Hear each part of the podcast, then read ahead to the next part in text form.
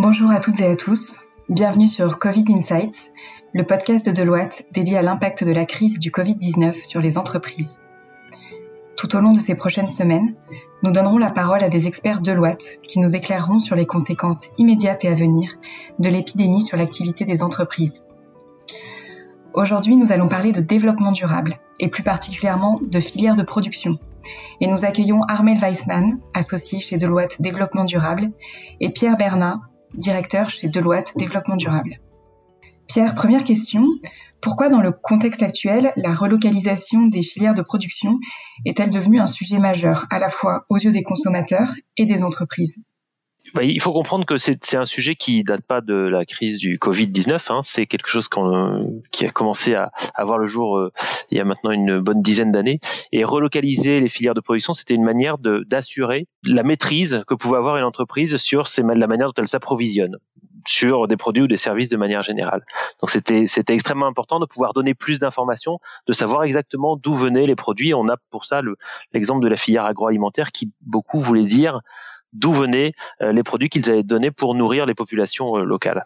Euh, aujourd'hui, le, sujet de la relocalisation, il est devenu encore plus criant parce qu'on s'est rendu compte que si on maîtrisait pas l'approvisionnement en masques, en médicaments, en respirateurs, ben, ça pouvait donner lieu à des situations qui étaient dramatiques. On peut ajouter à ça le fait que là aussi, sur les filières alimentaires, on s'est rendu compte qu'il fallait pouvoir s'appuyer sur la production locale pour, euh, euh, dans des périodes de confinement, donc des périodes de, crise, pouvoir continuer à approvisionner et à nourrir les populations.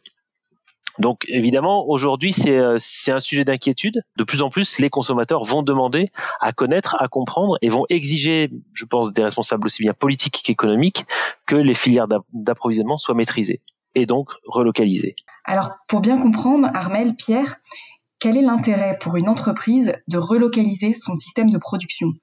Et quels sont les risques qu'elle doit prendre en compte si elle entreprend cette démarche? Alors, sur les euh, avantages, peut-être, par rapport à ce que disait Pierre, évidemment, le sujet, c'est qu'en cas de crise, on a un niveau de réactivité beaucoup plus important quand on maîtrise ces chaînes de valeur. Et aujourd'hui, ce dont on se rend compte, c'est que du fait de, l'éclatement des chaînes de valeur euh, dans différents pays, donc qui, qui a trait au phénomène de la mondialisation, on a une très petite visibilité de l'ensemble des, chaînes de valeur, puisqu'on estime aujourd'hui euh, à moins de 30% la traçabilité ou la visibilité qu'ont les donneurs d'ordre sur l'ensemble de leur chaîne de valeur. Donc le premier bénéfice, c'est vraiment une maîtrise beaucoup plus importante de sa chaîne de valeur puisqu'elle est plus proche et donc on est plus à même euh, de, euh, d'avoir la main dessus. Deuxième bénéfice euh, fondamental en ce moment, évidemment, c'est que la maîtrise de chaîne de valeur, eh bien, ça permet de, créer une réponse beaucoup plus puissante et efficace aux enjeux du réchauffement climatique.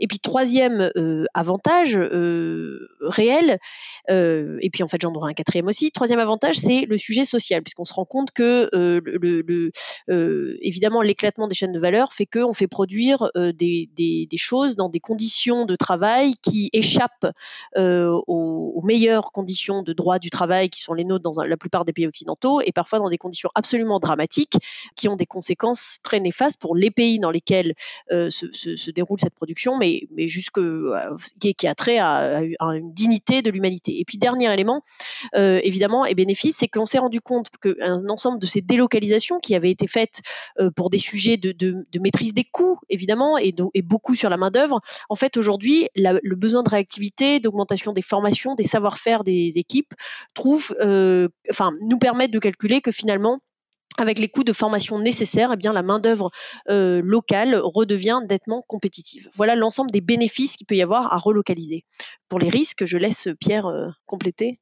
Ouais, les risques, mais en fait, on va faire un peu le, jeu miroir de, des bénéfices, c'est-à-dire que euh, il y a un premier risque qui est euh, si les, les, les, chaînes de valeur ont été délocalisées, c'est généralement pour des problèmes de coût. Donc les relocaliser, ça veut dire produire de, plus cher, au moins à court terme. Hein.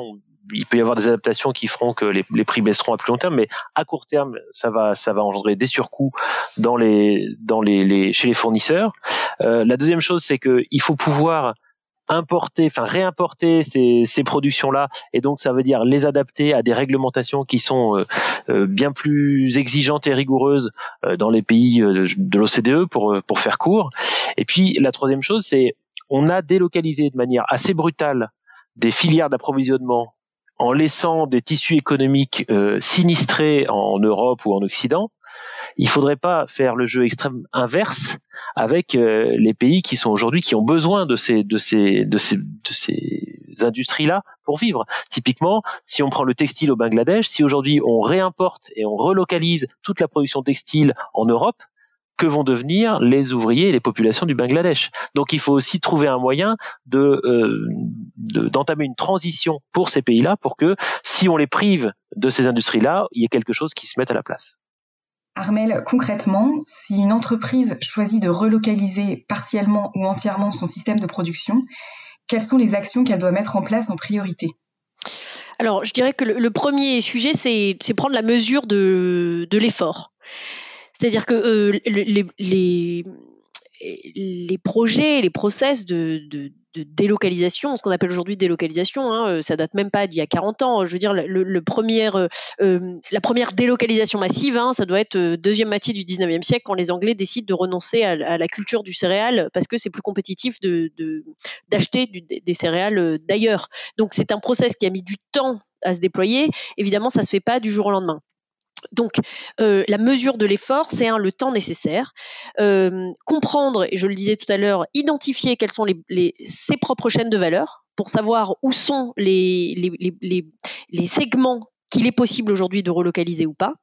Et puis, euh, s'assurer que bah, les savoir-faire sont bien présents aujourd'hui ou à moyen terme, là où on souhaite le relocaliser. Donc voilà, donc première chose, mesure de l'effort, plus de traçabilité, plus d'identification des enjeux sur sa propre chaîne de valeur. Deuxième sujet, euh, évidemment, on relocalise pas n'importe où. Et donc, il y a un enjeu de choix de territoire. Et donc, ce sont des projets qui se construisent pas sur la simple impulsion de l'entreprise, mais ce sont des projets qui se construisent en collaboration. En collaboration d'abord avec les lieux et les territoires de relocalisation. On l'a dit, évidemment, c'est des enjeux de partenariat public-privé qui sont très, très importants. Et le choix du territoire n'est pas neutre, évidemment, puisque euh, si, on, si on décide de relocaliser une partie euh, qui a trait aux approvisionnements de matières premières, évidemment, il s'agit d'être dans des territoires dans lesquels il est possible de produire ou d'extraire ou de faire pousser ces matières premières. Deuxième sujet, évidemment, euh, est-ce qu'il s'agit de relocaliser des industries extractives lourdes et auquel cas, quel est le degré d'acceptabilité des populations? Et si tel n'est pas le cas, eh bien, il y a des enjeux d'économie circulaire, c'est-à-dire qu'on se rend compte aujourd'hui qu'on peut relocaliser un certain nombre de, pratique euh, dans la mesure où en fait on n'a plus besoin d'extraire la matière première mais on peut la récupérer euh, de, produits en, fin de vie. Et donc auquel cas eh bien est-ce qu'on a bien les investissements nécessaires en termes de produits industriels ou de, machines industrielles pour euh, recycler redéfaire et puis refaire? Et puis troisième point évidemment on a parlé tout à l'heure des débouchés on ne peut pas relocaliser si on ne se soucie pas du fait qu'il y a un marché à terme, et c'est-à-dire des consommateurs qui soient prêts à payer le prix de cette relocalisation, euh, parce que de fait, avec la mise à niveau euh, de certaines réglementations, avec euh, le souci d'une juste redistribution de chacun des, des intermédiaires sur la chaîne de valeur, eh bien, il va falloir s'assurer que les consommateurs sont d'accord pour payer le prix de cette relocalisation et des enjeux socio-environnementaux qui sont pris en charge à travers cette chaîne de valeur. Et puis dernier point, et, et pas des par rapport à ce que disait Pierre tout à l'heure, euh, évidemment, il y a l'enjeu pour l'entreprise de jouer un nouveau rôle, c'est-à-dire que la relocalisation ne signifie pas renoncer à euh, sa responsabilité auprès euh, des pays partenaires, je vais appeler volontairement des pays partenaires, mais bien de s'engager dans des processus de, financement qui sont beaucoup plus complexes, en s'assurant que les pays qu'on déshabille de ces outils de production, eh bien, on les réhabille d'une autre manière. Pierre, dernière question. Comment les entreprises peuvent-elles anticiper et se réorganiser dès maintenant pour se préparer aux changements à venir? En fait, pour nous, l'enjeu, euh, au-delà du, plan de relocalisation dont parlait euh, Armel à l'instant, c'est vraiment de se positionner comme animateur d'une filière. C'est-à-dire qu'une relocalisation, ça peut pas se faire pour une entreprise seule. Il va falloir qu'elle embarque avec elle ses fournisseurs directs, celles qui lui vendent des produits ou des services, mais aussi les fournisseurs de ses fournisseurs et les fournisseurs avant eux, etc., etc. Donc c'est vraiment cette, euh, ce positionnement d'une filière et cette transformation d'une filière qu'il faut anticiper. Il ne faut pas qu'une entreprise se dise je vais juste relocaliser mes fournisseurs directs puisque ça ne suffira pas et ça, ne, en fait, ça ne fera que décaler le problème d'un rang. Donc il faut vraiment, euh, et c'est ce travail-là qui nous paraît à la fois le plus intéressant, le plus complexe, mais le plus riche d'enseignements, la, relocalisation de filières entières c'est vraiment là-dessus que se situe l'enjeu avec un petit point de complément qui est que ce qu'on voit apparaître euh, à travers la crise du Covid, c'est que euh, en plus des filières, il y a des entreprises qu'on n'attendait pas dans le secteur et qui interviennent. Je donne un exemple très concret des entreprises de textile qui se mettent à fabriquer des masques et qui, de ce fait, rentrent de plein pied dans des entreprises vitales pour la santé. Et donc, on se rend compte qu'il faut à la fois, il faut une réflexion de filière élargie, c'est-à-dire à la fois filière, mais aussi écosystème, puisque en fait, on a des outils aujourd'hui industriels qui sont dédiés à certaines fins qu'on peut réorienter peut-être pour venir nourrir des filières euh, connexes ou voisines. Merci beaucoup, Armel et Pierre, pour ces éclairages sur la relocalisation des filières de production à l'heure du Covid-19. Et merci à tous d'avoir suivi ce nouvel épisode de Covid Insights. À très bientôt.